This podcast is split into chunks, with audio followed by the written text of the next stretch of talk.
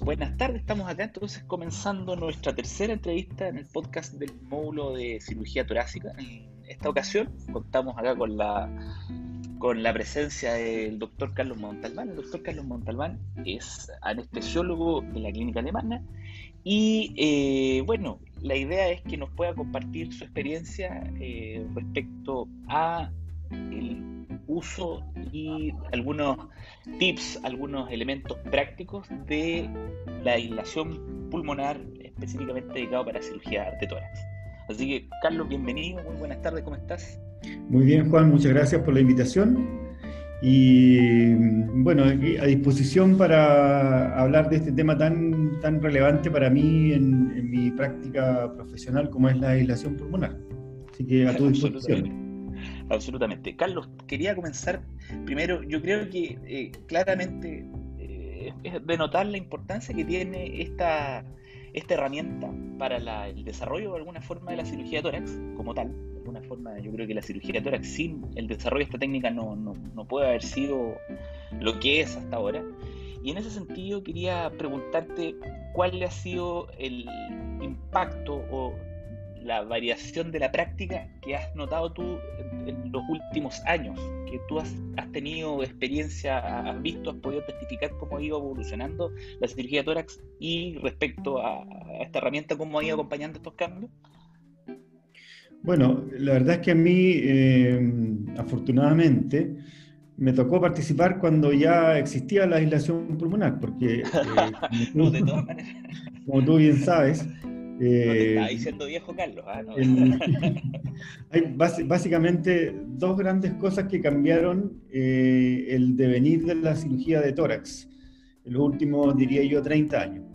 Uno es la aislación pulmonar, o sea, el desarrollo de técnicas que permitieron eh, que los cirujanos pudieran operar en forma tranquila, en forma no traumática a los pacientes y por lo tanto el, pronóstico de, los pacientes cambió radicalmente, porque antes no, igual se hacía cirugía de tórax, pero sin estas técnicas.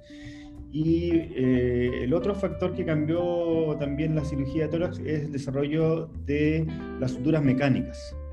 Mm. Eh, antes los cirujanos suturaban la vía aérea con suturas manuales, con, con seda, con lino, entonces tenían un porcentaje de fístulas broncopleurales o broncopulmonares bastante grande y eso eh, también hizo que cambiara el, devenir de la cirugía torácica. Entonces, por lo tanto, eh, un desarrollo anestesiológico permitió cambiar eh, la morbimortalidad de la cirugía torácica. Eso es, es fundamental. No es menor para nada. Exactamente. Y una cosa que es, que es eh, la verdad, bastante eh, sorprendente es que en los tubos de doble lumen, que es eh, probablemente lo, los primeros, el primer gran desarrollo tecnológico de la anestesiología torácica, han permanecido hasta la actualidad como probablemente el método de elección de la aislación pulmonar en cirugía torácica. A pesar de que ha habido un gran desarrollo de otros métodos, Probablemente esto que se originó o que, se inició eh, por allá por los años 80 ha permanecido durante por lo menos 40 años como el método de elección y que, se ha ido desarrollando, se ha ido perfeccionando, pero, pero eh, ¿cómo se llama? Ha sido el, el, método que ha permanecido en el tiempo, de tal manera que, que, que, eso ha sido como lo que ha ido pasando a lo largo de los años. Ciertamente, o sea, al menos en la literatura uno ve las encuestas que se hacen, sigue habiendo una preferencia eh, muchísimo más grande por el, tubo de doble lumen que el uso de los bloqueadores. Eh, ahora, Carlos, en ese sentido, tú finalmente respecto a cómo ha ido apareciendo eh, más tecnología, de alguna forma ¿Ha existido un aumento por la preferencia del uso de bloqueadores bronquiales? ¿Cómo lo ves tú? ¿Qué ventajas tú le verías a el hecho de cambiar un poco de, este, de esta opción tan que de alguna forma hay experiencia? La gran cantidad de colegas nos hemos ido formando mayoritariamente con el uso del, tubo doble lumen. Entonces, ¿qué ventajas tú encontrarías que existe en el, uso del bloqueador bronquial? ¿Y tú piensas que de alguna forma esta proporción se seguiría así o probablemente va a existir un aumento creciente del uso del bloqueador bronquial como método? Yo creo que la aparición de los bloqueadores bronquiales ha sido extremadamente importante en el sentido que uno tiene otro método de, de, hacer cirugía torácica en settings que normalmente eran más complejos. Por ejemplo, en pacientes con vía aérea difícil. pacientes con vía aérea difícil, la utilización de un tubo de doble lumen adecuado eh, siempre ha sido un problema. En cambio, ya la posibilidad de contar con un bloqueador bronquial especialmente diseñado para, para, para la, la separación pulmonar, eh, nos permitió eh, dar una anestesia mucho mejor en pacientes con vía aérea difícil o con pacientes con traqueostomía o con accesos a la vía aérea distintos al acceso habitual al cual uno estaba acostumbrado. Entonces eso permitió hacer una cirugía torácica de mejor calidad. Eh, y por lo tanto, en ese setting todavía, o, diría yo que en ese setting es donde eh, los pacientes o donde el, bloqueador bronquial todavía eh, es superior a un tubo de lumen. En pacientes con vía aérea difícil o en pacientes con vía aérea especial, traqueostomía o algún tipo de, de, pacientes que tienen ya un tubo endobronquial previamente, en pacientes que están intubados en UCI o en pacientes que tienen una intubación nasotraqueal, por ejemplo. En todos esos pacientes, eh, los bloqueadores bronquiales obviamente tienen un gran, eh, un, gran rol. Exactamente. Exactamente. Yo diría que eso es lo, fundamental en cuanto a, a, bloqueadores bronquiales. Ahora, hay que recordar que antes, de antes que los bloqueadores bronquiales existía la posibilidad de utilizar dispositivos similares como, es, como son los dispositivos eh, endovasculares y catéteres de Fogarty. Claro, eso se utilizó desde antes de los bloqueadores bronquiales y era una opción en estos pacientes con vía aérea difícil o en pacientes pediátricos. Pacientes pediátricos, en general, en pacientes menores a 8 años, no se usan los, los, tubos doble lumen por el tamaño, obviamente. Eh, y en ese grupo de pacientes o en pacientes adultos, pero muy pequeñitos, los bloqueadores bronquiales también eh, están adquiriendo un rol importante. Perfecto. Y en ese sentido, el, te iba a comentar la perspectiva costo. Eh, ¿Cómo andan en relación un bloqueador bronquial respecto a un tubo doble lumen? Ahora, considerando que quizás también es el hecho de que también cada vez con el pasar del tiempo, inclusive en settings de, recursos bastante más limitados, como por ejemplo que es la realidad en un hospital público, el uso de la videoscopía o de la fibroscopía está mucho más disponible. O sea, me refiero que no es ya no es algo prohibitivo de alguna forma en centros que tienen cierto flujo. Entonces, ¿cómo se balancea, cómo es el, hecho de que haya existe alguna ventaja de costo de una técnica respecto a otra? Bueno, los bloqueadores bronquiales son más baratos que los tubos de doble lumen, pero como tú bien dices, implican sí o sí fibrobroncoscopía.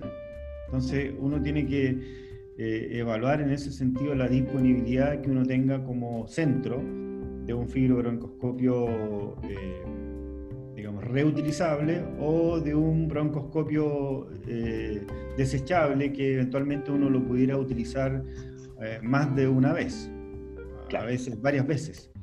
Entonces, eh, en el fondo, cada centro tiene que evaluar, hacer ese estudio costo-beneficio respecto a esto. Un tubo doble lumen es un tubo caro, un tubo que, que vale varias veces un tubo normal eh, y es eh, probablemente el doble que un bloqueador bronquial, pero implica tener la disponibilidad de, de un broncoscopio, ya sea desechable o reutilizable, siempre. O sea, no es posible introducir un, bloqueador bronquial sin la, ayuda de, a diferencia de un, de un tubo de lumen en que cuando el equipo quirúrgico y anestésico tiene mucha experiencia, se puede perfectamente poner sobre todo los tubos izquierdos, que es el 95% de los tubos que uno pone, se pueden poner sin la ayuda de un fibrobroncoscopio. Claro, nosotros conversábamos en alguna ocasión eh, anterior a esta entrevista que, ciertamente ahí la experiencia tiene mucho que decir, o sea, me refiero a que eh, debe haber una curva de aprendizaje, pero claramente existen elementos que son bastante subjetivos, que uno eh, sí va viendo y finalmente uno va depurando una técnica que puede en algún momento reservar finalmente la fibroscopía únicamente cuando yo tengo problemas o cuando existen anatomías que son marcadamente fuera de lo normal para poder apoyarnos en eso, ¿no? Así es, En eh, la gran mayoría de los, de, los casos uno utiliza eh, tubos de doble lumen izquierdo eh, y dada la gran diferencia anatómica entre el árbol bronquial derecho e izquierdo, eh, en el lado izquierdo uno generalmente no necesita un, un eh, fibrobroncoscopio para dejar bien instalado un tubo doble lumen.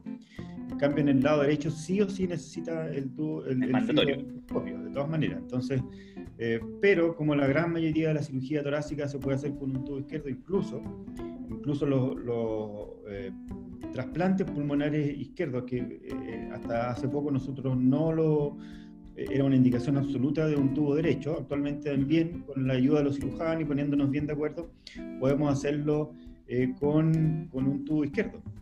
¿ya? Increíble. sí, y de esa manera eh, el, tema del tubo doble lumen y el fibrobroncoscopio es súper importante, porque eh, necesitamos fibrobroncoscopios que quepan en tubos de doble lumen. Ese es como el concepto. Entonces, si uno, no cualquiera sirve. No cualquiera sirve, claro. Si uno pone un tubo de doble volumen 39 o 41, probablemente no va a tener ningún problema con ningún fibrobroncoscopio. Pero si uno ya pone un tubo de doble lumen 37 y para qué decir 35, eh, incluso en esos casos uno va a tener problema con un, con un ambuscope eh, pequeño. Entonces, slim, claro. Entonces, es, no, no es una, una cosa fácil tener un, broncoscopio disponible del tamaño adecuado y, con, y, haciendo una buena broncoscopía por un lumen bronquial en un doble lumen, eh, eh, digamos, delgado. Entonces, por eso que no es que uno no lo quiera hacer, y, al contrario, nosotros nos gusta mucho hacer fibrobroncoscopía, pero eh, es un problema hacer una fibrobroncoscopía en un tubo doble lumen delgado. Entonces, dado esos, digamos, dado esas eh, limitaciones que uno tiene, uno trata de usar, de ser lo más simple posible. ¿ya? Eh, recordémonos que estamos en un setting de una cirugía, de un pabellón que tiene unos horarios que parten, que terminan, y no podemos estar demorándonos más en hacer eh, una aislación pulmonar que en una cirugía. Muchas veces la cirugía de tórax, la videotoracoscopía, duran 40 minutos, 45 minutos, y nosotros a veces nos demoramos una hora en tener un pulmón aislado correctamente. Entonces, tenemos que tratar de hacerlo rápidamente, eh, obviamente lo más segura y eficientemente para el paciente, pero tampoco podemos demorar demasiado. ese factor hay que, hay que tenerlo en cuenta. Me imagino. Ahora, se me olvidó, se me quedó una pregunta en el tintero respecto cuando tú mencionabas el uso de eh, el uso anterior de eh, elementos alternativos, como por ejemplo un balón de Fogarty. ¿Qué diferencia tiene un balón de Fogarty a, un bloqueador, por ejemplo, de ART? En este caso, yo creo que es uno de los más utilizados probablemente. Aparte del el lacito que permite que se, se, se ciñan con mayor facilidad el fibroscopio, el balón como tal, ¿qué diferencia tiene que de alguna forma hace que uno tenga que preferir el, bloqueador que está diseñado para eso? ¿Qué, diferencia hay en el diseño? Bueno, la, diferencia, hay, hay, varias diferencias. La primera es para la instalación, cuando uno instala un bloqueador de ARM, que es el que, como tú bien dices, el que uno utiliza más, existe un lazo que te permite dirigirlo con el fibrobroncoscopio. Ese lazo no lo tiene el catéter de Fogarty. Por otro lado, el catéter de Fogarty en general son más pequeños, los catéteres de Fogarty son eh, balones de eh, bajo volumen y alta presión, y por lo tanto existe el riesgo de dañar la mucosa bronquial. Y por otro lado, el bloqueador bronquial, a diferencia del catéter de Fogarty, tiene un lumen interno que si bien es cierto es un lumen pequeñito, es un lumen que permite eh, que tú administres CPAP en caso que necesites por razones de hipoxia o aspires el, permita hacer una aspiración y eh, hacer una caída del pulmón más rápidamente. todas esas, tres cosas, diría yo, no las tiene el, el catéter de que hace que sea un poco más peligroso eh, y sea un poco más eh, engorroso en la caída del pulmón, porque la caída del pulmón no se produce solamente por, por, eh, por una caída, una disminución del volumen de gas intraluminal, sino que se produce por una atelectasia reabsorción, que es mucho más lenta. Hay que esperar que el flujo sanguíneo vaya produciendo una atelectasia reabsorción y la caída del pulmón es mucho más lenta. Y como como lo dijimos anteriormente, estamos en un contexto de una cirugía que tiene un tiempo en que se desarrolla, entonces tampoco podemos estar esperando 20 minutos que caiga el pulmón. en una cirugía que dura. Exacto, o sea, hay, que, hay, que, tomar en cuenta ese factor también. el, Sin duda. El del Fogarty probablemente, yo diría, actualmente uno lo puede... Eh, reservar pacientes muy especiales, muy chicos o, de frente eh, en anestesia para cirugía pediátrica, anestesia torácica en cirugía pediátrica, pero en, adultos es muy raro que uno lo utilice, existe el, el, el, catéter, o sea, el bloqueador ART 5 eh, French, que cabe hasta por un tubo 4 o 4 y medio, entonces ya con un niño chico uno podría usar un, un bloqueador. Un ART inclusive. Claro. Sí, yo creo que ahí la gracia va a ser encontrar un tubo que permita trabajar con el bloqueador, o sea, o sea que, perdón, un fibrobronco que permita guiar ese bloqueador. ¿ah? Eh, sin duda, a mí me, tocó en, una ocasión un, caso de que, tuve que utilizar, claro, un, bloqueador de, un ARM de 5 French. Pero el problema es que no tenía posibilidad de poder maniobrar el fibrobronco con este bloqueador y de alguna forma eh, el, uso del lazo de alguna forma como está descrito no pudimos hacerlo entonces tuvimos que casi utilizar eh, inicialmente lo que hicimos fue guiar la o sea, afortunadamente caían ambos en el mismo lumen, pero lo que hicimos fue finalmente con el fibrobroncoscopio, afortunadamente lo que había que hacer era bajar el pulmón izquierdo en este caso, avanzamos hacia monobronquial con ayuda del fibrobroncoscopio. Avanzamos, lo como una especie de guía, y ahí pude avanzar el tubo, y luego de eso, dejando el tubo monobronquial, dejé, ocupé ese tubo como conductor para dejar el, bloqueador ahí y luego me retiré. Pero es una joda, realmente el tema no es menor y, yo en ese sentido quería aprovechar de, alguna forma de, hacer énfasis en el punto súper importante que dijiste, o sea, hay que tener hay que haber comprobado in vitro finalmente que los lúmenes con que estamos trabajando tengan el tamaño para maniobrar, de todas maneras. Carlos, yo quería aprovechar entonces de poder, antes de movernos desde el uso del aislamiento, eh, quería preguntarte dos cosas eh, para ir a movernos a la segunda patita de nuestra entrevista respecto a el, manejo ventilatorio. Es principalmente lo siguiente, dos cosas. ¿Qué pasa con los pacientes que tienen que hacer alguna cirugía en prono, por ejemplo, instrumentación de columna que necesitan enlación pulmonar o, por ejemplo, cirugía de esófago laparoscópica, a veces que el cirujano requiere por algún motivo el prono. ¿Tú en ese sentido utilizas tubo de doble lumen, por ejemplo, o prefieres ocupar bloqueador bronquial? ¿Te, eh, genera algún problema el hecho de trabajar con tubo de doble lumen o no en ese, en ese sentido? Esa es la primera eh, pregunta. Y lo segundo, Carlos, perdona, era pedirte una especie de orden, como lo hace el doctor Montalbán, por ejemplo, cuando instala un tubo de doble lumen en el orden de comprobación de ocultación. Eso quería preguntarte. Ya, perfecto. Eh, no, no hay ningún problema de hacer cirugía de columna o cirugía esofágica con tubo doble lumen. En posición prono o a veces la cirugía esofágica se hace en posición semi-prono, digamos, también. El paciente casi en prono, pero no totalmente en prono. Eh, de hecho, en, cirugía en las cuales la posición es un poco inestable o un poco difícil, uno prefiere usar un tubo doble lumen a usar un bloqueador bronquial con un tubo simple, porque la ventaja del tubo doble lumen es que es más estable. Cuando uno pone un tubo doble lumen, lo fija bien y lo deja eh, a medio centímetro de la carina en el bronquio fuente izquierdo, por ejemplo, lo más probable es que ese tubo permanezca ahí y no se mueva. Si es que uno ha elegido un tubo de un tamaño adecuado, si el tubo que uno eligió es muy chico eh, eh, y queda bailando en el bronquio fuente, probablemente el riesgo es mayor, o si el tubo es muy grande y queda apenas insinuado en el bronquio fuente, también el riesgo es grande. Pero eh, la verdad es que los tubos de no hay ningún problema con ponerlos en paciente en posición prono y de hecho es mejor eso que un bloqueador bronquial que es más inestable y tiene más riesgo de moverse. Perfecto. Eh, y luego, ¿qué hago yo cuando instalo un tubo doble lumen? Primero, una, cosa súper importante es escoger el tamaño adecuado del tubo. Supongamos qué te basas? supongamos que el tubo es izquierdo, que es lo más frecuente que uno elija. Eh, en teoría uno debiera mirar el escáner y medir el diámetro del bronquio, pero en realidad eso es muy difícil de hacer.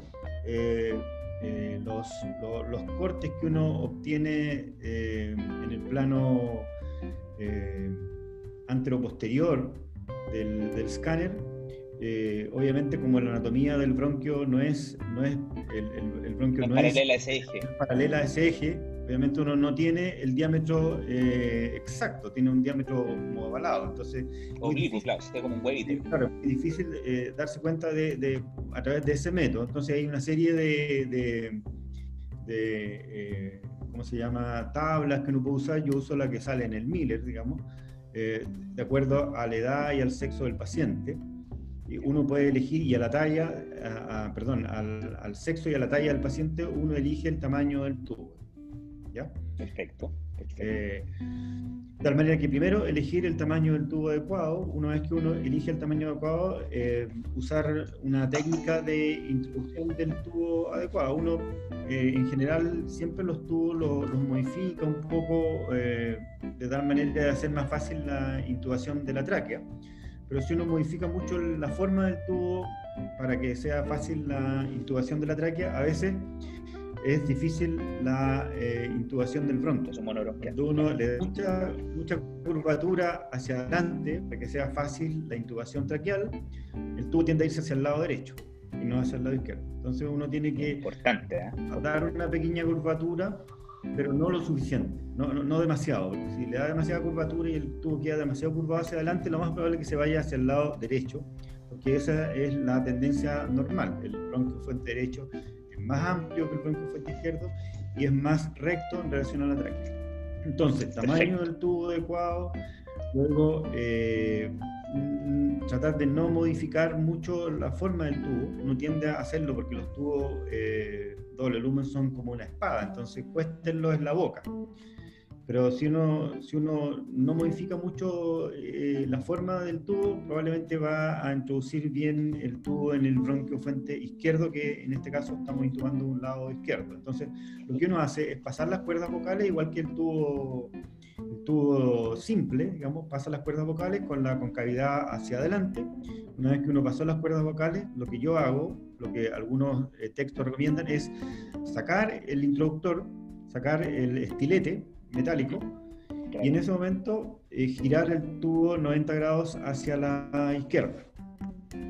Claro, contrario a las manecillas del reloj. Exacto. Y avanzar el tubo eh, hasta que uno sienta una pequeña resistencia, digamos, una resistencia leve. Y eh, en ese momento dejar el tubo ahí e inflar los CAF.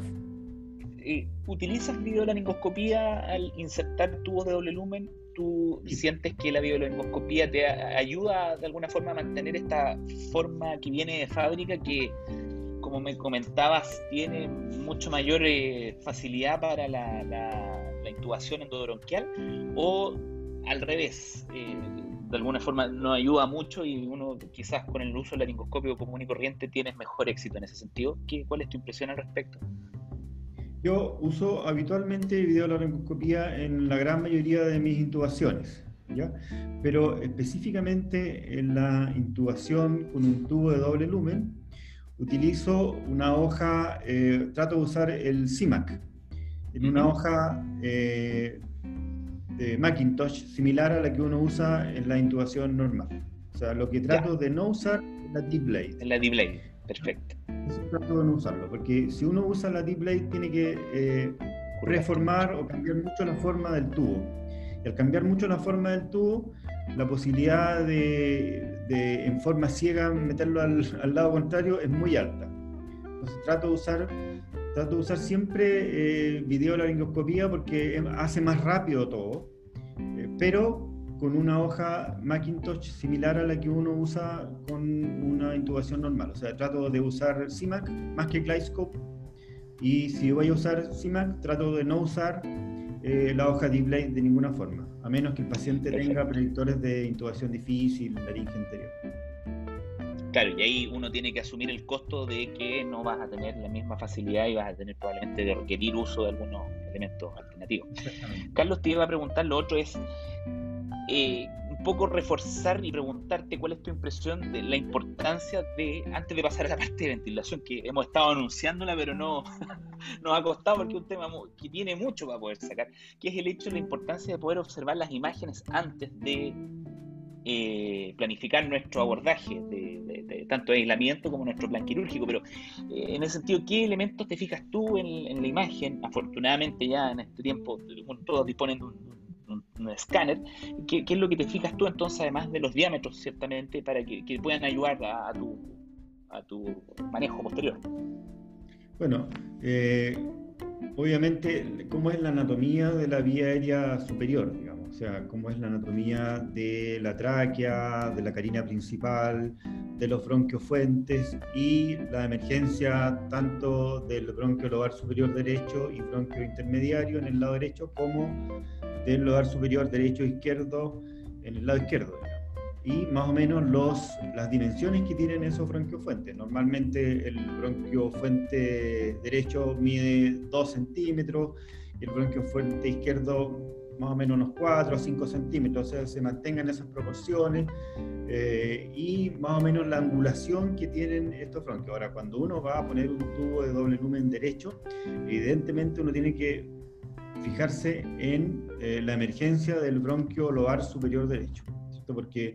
Claramente, ese es el kit un porcentaje no menor pueden, pueden eh, eh, salir de la carina o incluso de la tráquea o bastante más arriba de lo que uno esperaría. Normalmente son 2 centímetros desde la carina, pero pudiera ser menos incluso. Entonces, en el caso de que uno vaya a poner un tubo de volumen derecho, en que va a usar sí o sí un fibrobroncoscopio, con mayor razón uno tiene que fijarse en la anatomía de la vía aérea superior. Así que en términos de, de eh, utilizar algún eh, elemento de aislación pulmonar, ya sea un doble lumen o un bloqueador bronquial, es fundamental la anatomía de la vía aérea eh, pericarina principal, tráquea distal, carina y bronquio fuerte. Eh, eso es fundamental. No solamente los diámetros, de cómo es la forma, las distancias, los ángulos. Eso es fundamental. Perfecto. Carlos, eh, entonces ya pasando al manejo ventilatorio ya de nuestro pulmón una vez aislado, te quería preguntar lo, siguiente, o sea, ¿qué, rutina utilizas de, preferencia? me refiero principalmente en el primer detalle que es, utilizas oxígeno al 100% en esa fase, hablando un poco para poder utilizar esa FIO2 alta para poder ayudar al colapso del pulmón, por ejemplo. Y luego quería preguntarte bien cómo compruebas tú el hecho de la aislación que sea correcta. Bueno, en el caso de un. Voy, voy a, hablar en el caso de un doble lumen y en el caso de un. Ya. Como lo hago yo en el caso del doble lumen, después que eh, llegué hasta sentir una pequeña resistencia y asumo que el, eh, tubo está en el bronquio fuente, en este caso, por ejemplo, en el lado izquierdo, inflo los CAF. Aquí es eh, súper importante la cantidad de volumen de, o de suero, porque hay algunos que inflan con suero, algunos dicen que cuando uno infla con suero el CAF bronquial queda más en la vía aérea y se mueve menos que con, suero. Es súper importante la cantidad de aire que uno utiliza. En general, un eh, CAF bronquial debiera inflarse con no más de 2 ml de aire o suero si uno utiliza. ¿Qué pasa si uno eh, necesita más de 2 ml? Probablemente lo que pasa es que el tubo está muy afuera y lo que está pasando es que se está herniando el CAF hacia la tráquea. ¿ya? Y por eso, por eso que uno está utilizando 4 o 5 ml en vez de 12 ml. Y si uno usa menos de 1 ml de aire, probablemente lo que está pasando es que el tubo está muy adentro. ¿Qué ha pasado? pasado y probablemente ahí uno se va a, va a comprometer la ventilación del lóbulo superior, tanto derecho o izquierdo. Entonces es súper importante la cantidad de aire que uno, que uno necesite. Entre uno a dos importante lo que nos estás diciendo. Más de dos y menos de uno. Siempre cuando uno haya elegido un tubo El tamaño, correcto, sí. Si tiene un paciente, un hombre de un metro noventa y le pusiste un tubo 35, 37, probablemente... Ah, necesitar 10 ml. Para, para, para, ese bronco. Entonces, eso es fundamental. Luego, eh, inicialmente yo ventilo con oxígeno al 100%, que me permite hacer una, una, caída más rápida del pulmón, pero en la medida en que puedo rápidamente, si el paciente sobre todo tiene eh, función pulmonar normal, ¿no? trato de bajarme rápidamente con el oxígeno a 80 y ojalá 70 y 60. Pero eso ya una vez aislado el pulmón una vez aislado el pulmón, una vez que he comprobado que, que, está todo bien, una vez que uno ha alcanzado el nadir de la hipoxemia secundaria al chant, que se produce más o menos a los 20 a 30 minutos. O sea, cuando han pasado 20 a 30 minutos y bajó la saturación, lo más probable es que ya no va a bajar más, porque empezó a hacer efecto la vasoconstricción pulmonar hipóxica, en fin. Y después ya de 20 a 30 minutos se estabiliza. Eh, y en ese momento uno empieza a bajar la FIO2 por, eh, porque uno tampoco quiere eh, que sea difícil después vencer esa, esa telectasia que se produjo por el oxígeno al 100% y por el efecto tóxico del oxígeno. el oxígeno, he visto que actualmente cuando uno ventila a los pacientes con FIO2 muy alta, probablemente si uno mide, digamos, indicadores de eh, o, tóxicos pulmonares están aumentados en pacientes con FIO2 alta. Entonces, eh, FIO2 alta al principio y después se la bajo.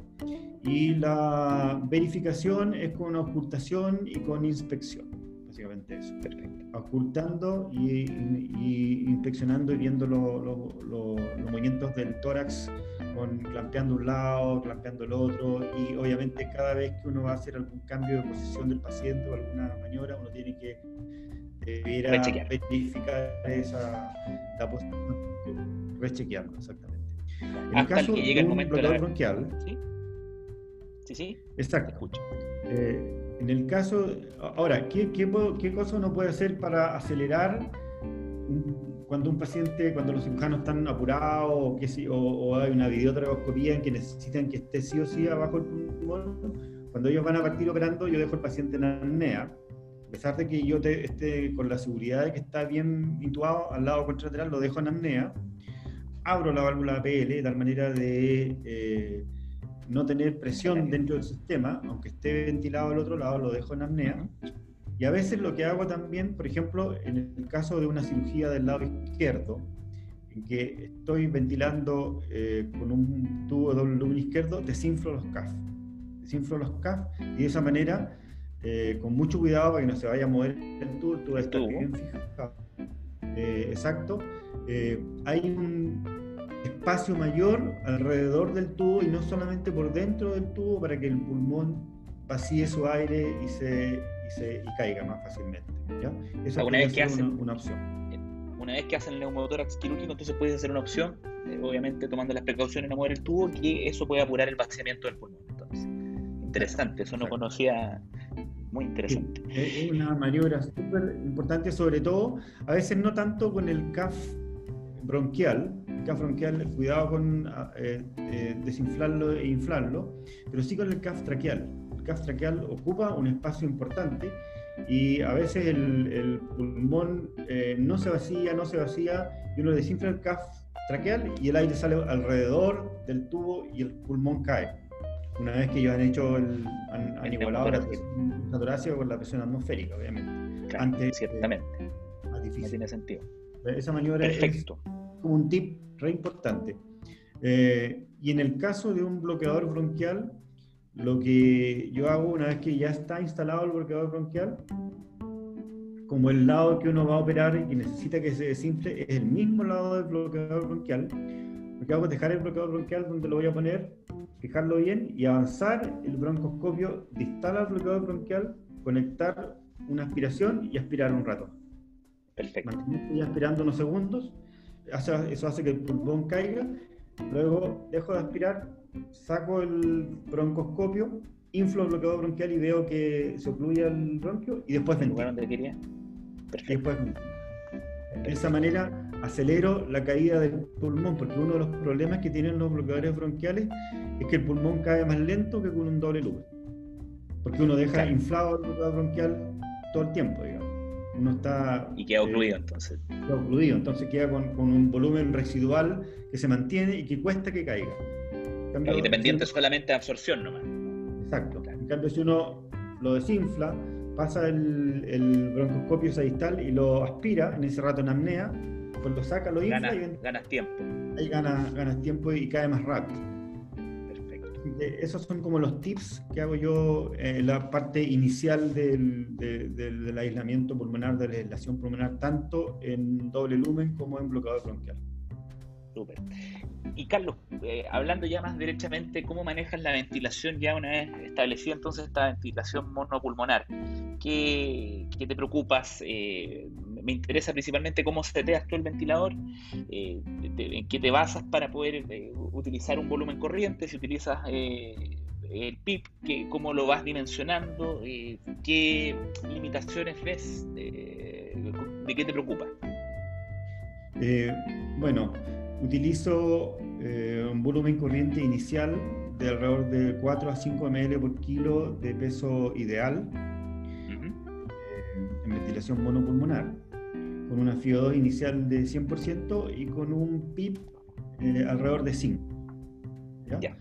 eso es como mi setting inicial y de acuerdo a eso voy eh, modificando los parámetros y el volumen minuto que utilizo es para mantener un ETSO2 alrededor de 40.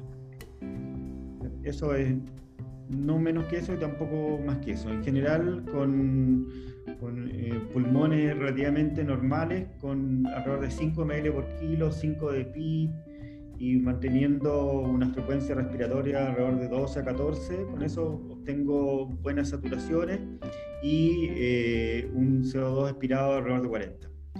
Eh, y a partir de ese momento empiezo a bajar eh, lentamente la FIO2, 90%, 80%, hasta ojalá llegar a 60 si se puede, si no se puede, 70, 80 o, lo que sea. Ya en general, en la gran mayoría de los pacientes cuando no, son, no tienen un gran problema eh, de oxigenación previa, no tienen una patología pulmonar, ya sea un enfisema o fibrosis o lo que sea, eh, uno puede bajarse con la FIO2 un poquito, eh, hasta 70 o incluso 60% sin problema. Eso es como el inicial. Ahora, hay pacientes especiales, pacientes que son obesos mórbidos, eh, o que tienen un tórax muy grande, a veces es necesario utilizar PIP más alto. Sobre todo en, cuando hacen en toracotomía y el peso de la presión atmosférica cae sobre el mediastino y el mediastino cae sobre el pulmón dependiente, a veces es necesario utilizar eh, PIP más alto, eh, incluso hasta PIP de 10 o un poco más, incluso, que pueden ser considerados muy altos, para mantener pulmón eh, eh, que no colapse y no, que no se atelectase. Claro, te iba a comentar eh, en ese sentido, el, ¿utilizas o no? Perdón, te iba a preguntar si utilizas reclutamiento por lo general o es más bien el uso de las maniobras son reactivas frente a algún problema que, empiece con hipoxemia, por ejemplo. ¿O no? Como utilizo, como utilizo PIP, que no es muy alto, sí utilizo maniobras de reclutamiento, pero lo utilizo en algunos momentos de la cirugía, en general cuando ya estamos acercándonos al final de la cirugía. Sobre todo si, eh, si he utilizado FIO2 alta y PIP más bien bajo, eh, justo antes de, hacer una, eh, una ventilación bipulmonar, hago un reclutamiento del pulmón de abajo, porque cuando hago una maniobra de ventilación bipulmonar, cuando ya eh, estoy reasumiendo la ventilación bipulmonar, trato de reasumirla con FIO2 bajitas, con FIO2 más bien baja, menos de 60%, para evitar la toxicidad y la, el daño por, reperfusión. Perfecto.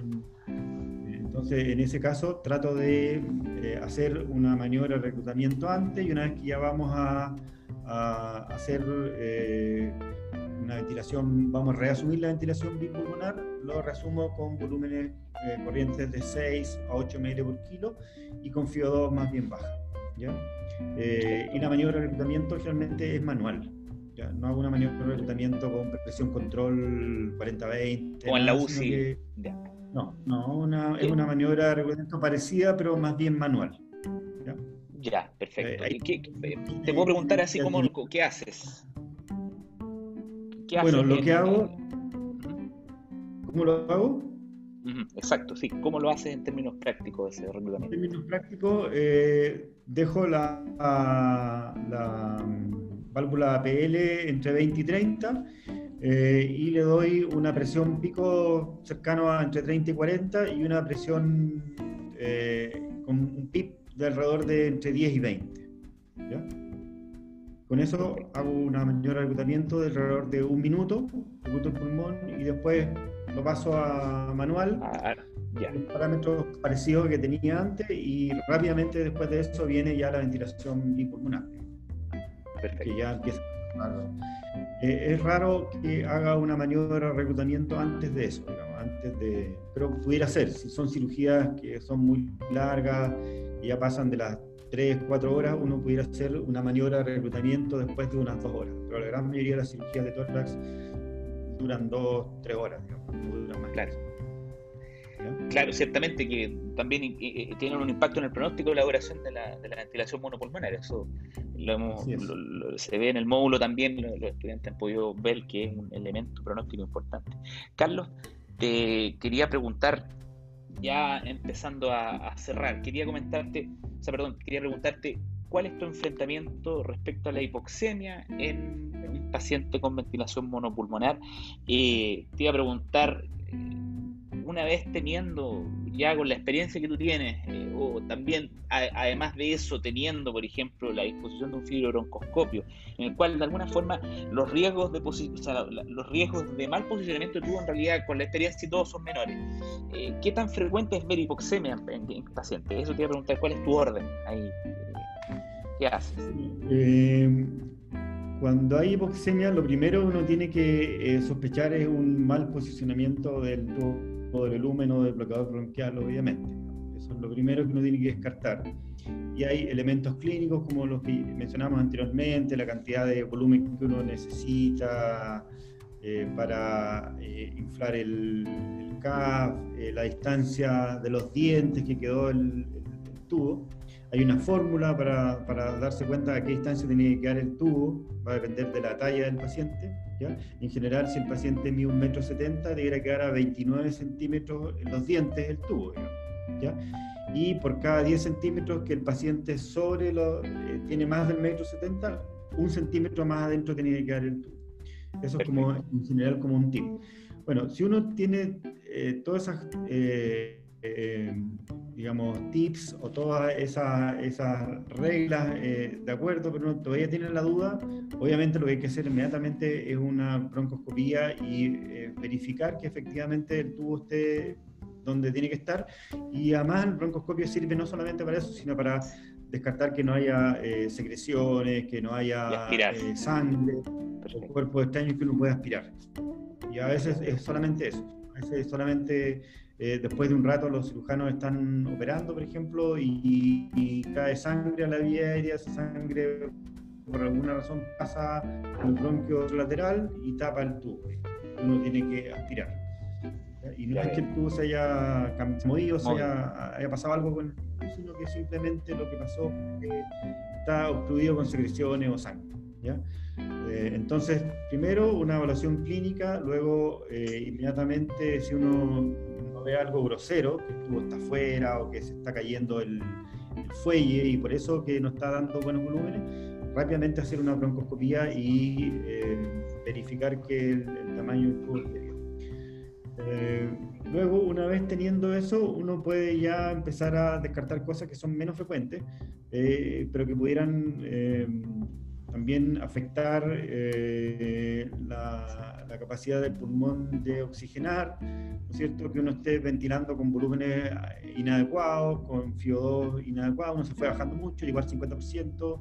Eh, por alguna razón la vasoconstricción pulmonar de ese paciente está siendo eh, afectada por algún factor que uno no que uno está digamos aumentando el chant eh, claro claro que está aumentando el chant ¿ya?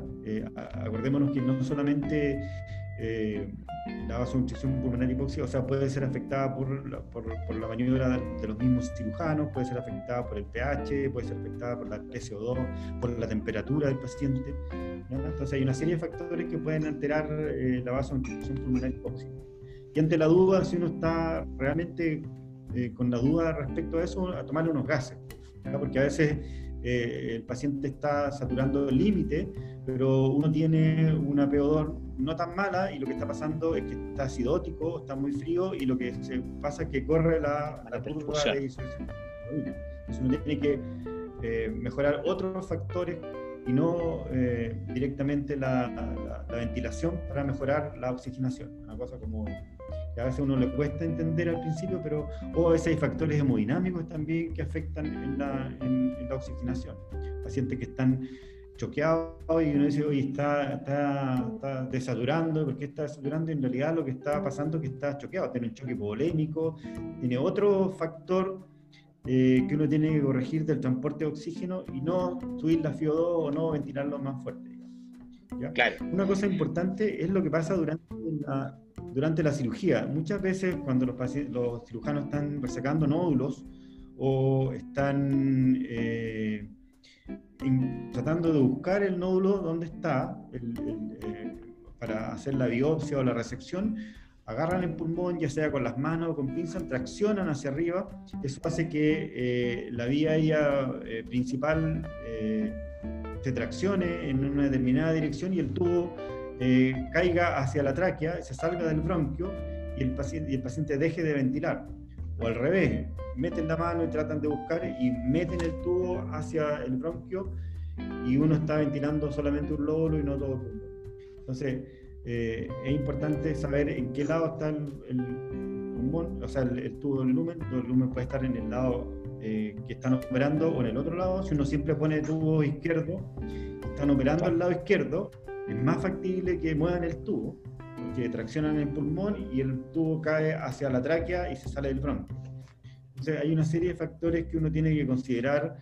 Tiene Tener que claro en la conciencia finalmente qué es lo que puede haber sucedido con eso. ¿Qué es lo que está pasando? Y si uno está seguro que el tubo está bien, ya sea porque clínicamente lo comprobó o porque hizo una fibroscopía, recién ahí empezar a pensar en otras cosas que son, que son menos frecuentes. Lo más frecuente es una mal posición del tubo.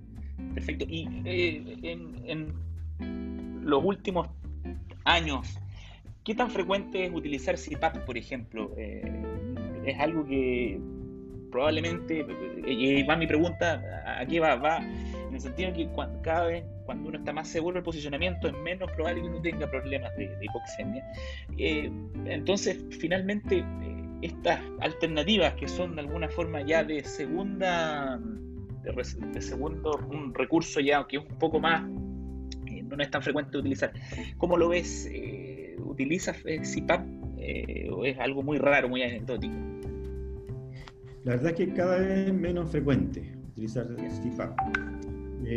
uno utiliza CPAP muchas veces en pacientes que tienen una, un nivel de, daño pulmonar previo bastante avanzado, son generalmente pacientes con enfermedad pulmonar difusa o pacientes con fibrosis pulmonar, eh, en que son eh, cirugías bastante eh, económicas, en el sentido que van a ser una resección muy pequeña y que uno sabe que el paciente, uno ya sabe de antemano que el paciente tiene un riesgo alto de hipoxemia con la ventilación monopulmonar. ¿ya? Entonces, eh, son cirugías que todos estamos preparados para eso. El cirujano está preparado para hacer una cirugía rápida, pequeña, económica, lo menos posible, una cirugía con un criterio probablemente paliativo desde el punto de vista oncológico nomás. Eh, de tal manera que es muy raro. Claro, que uno le toque una hipoxemia así inadvertida que tenga que usar eh, Es muy raro. Uno ya sabe de antes que tiene que usar CPAP o que muchas veces uno hace ventilaciones al revés. Uno eh, a veces es mejor hacer ventilar al paciente bipulmonar, dejarlo un ratito en apnea y que el cirujano haga su gesto quirúrgico rápido a tener un paciente con un pulmón medio inflado, medio desinflado, sobre todo en caso de cirugía videotracoscópica. En caso de cirugía videotracoscópica, el espacio que tienen los cirujanos es súper limitado. Que es muy limitado. Entonces, en ese caso, a lo mejor es mejor hacer una pequeña toracotomía eh, y ventilar poquito el pulmón de arriba eh, y hacer una cirugía más corta. Pero así como, como, un, método para tratar una hipoxemia, eh, usar CPAP en el pulmón no dependiente, en este caso el pulmón a operar, es como raro, no, no, no es una cosa que uno utilice de entrada. De forma rutinaria. Carlos, ¿y te ha tocado, por ejemplo, hacer algunos, por ejemplo, se ha visto algunos, algunas cosas un poquito ya más eh, especiales, más extremas, que son en caso, tal como tú dices, pacientes que tienen alto riesgo de hipoxemia, el hecho de poder, por ejemplo, hacer una oxigenación selectiva con el fibrobroncoscopio, por ejemplo, o el hecho de hacer un bloqueo más selectivo con un bloqueador bronquial, de forma tal de que uno pueda ventilar lugares que no van a ser quirúrgicos.